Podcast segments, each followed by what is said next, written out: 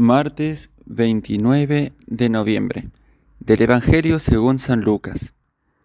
En aquella hora Jesús se llenó de alegría en el Espíritu Santo y dijo, Te doy gracias, Padre, Señor del cielo y de la tierra, porque has escondido estas cosas a los sabios y entendidos y las has revelado a los pequeños. Sí, Padre, porque así te ha parecido bien. Todo me ha sido entregado por mi Padre, y nadie conoce quién es el Hijo sino el Padre, ni quién es el Padre sino el Hijo, y aquel a quien el Hijo se lo quiera revelar. Y volviéndose a sus discípulos les dijo aparte, Bienaventurados los ojos que ven lo que vosotros veis, porque os digo que muchos profetas y reyes quisieron ver lo que vosotros veis y no lo vieron oír lo que vosotros oís y no lo oyeron. Palabra del Señor.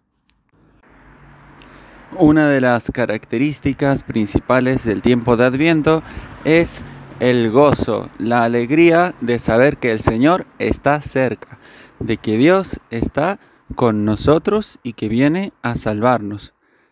Y este gozo radica de un modo principal en el corazón de Cristo, y es Él quien nos lo comunica, nos lo participa a nosotros.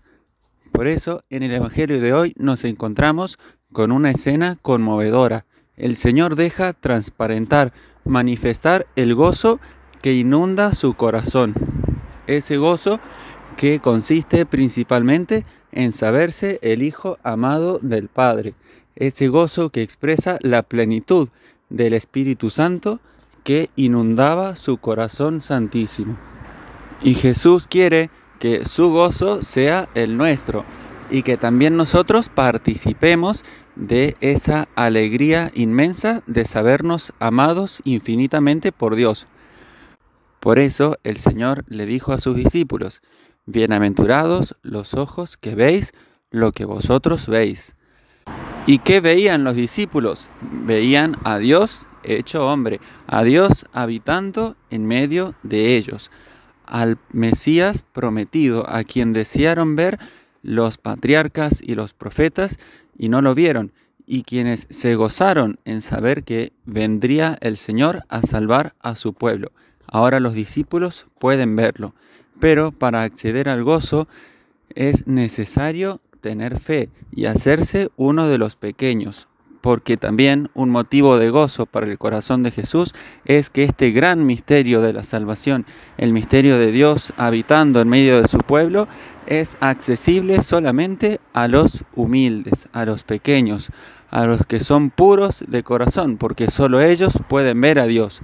Por eso el Señor se goza de que el Padre haya revelado estas cosas a los pequeños y se las haya ocultado a los sabios y prudentes según este mundo.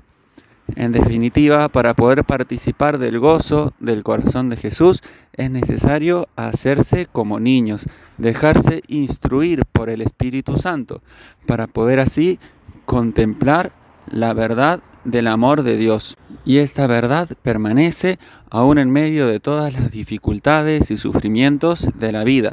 Por eso en este día podemos y debemos, y también durante todo este tiempo de adviento, pedirle al Señor que nos abra los ojos para poder contemplar su bondad manifestada de tantas maneras en nuestra vida ciertamente nos ocupan más la vista y la consideración del corazón las cosas malas que pasan en el mundo o que nos pasan a nosotros y todo lo que tenemos que sufrir. Y muchas veces eso puede turbarnos o nublarnos la vista e impedirnos ver tantas manifestaciones del amor de Dios en nuestra vida y sobre todo el hecho fundamental de ser hijos de Dios y de ser llamados a la comunión con la Santísima Trinidad, que es en definitiva la fuente plena y última de todo nuestro gozo. El gozo de saber que Dios es nuestro Padre, de que Dios nos ama, de que estamos llamados a vivir en una comunión de amor con Jesús y todo esto es obra del Espíritu Santo, que no deja de atraernos al corazón de Cristo.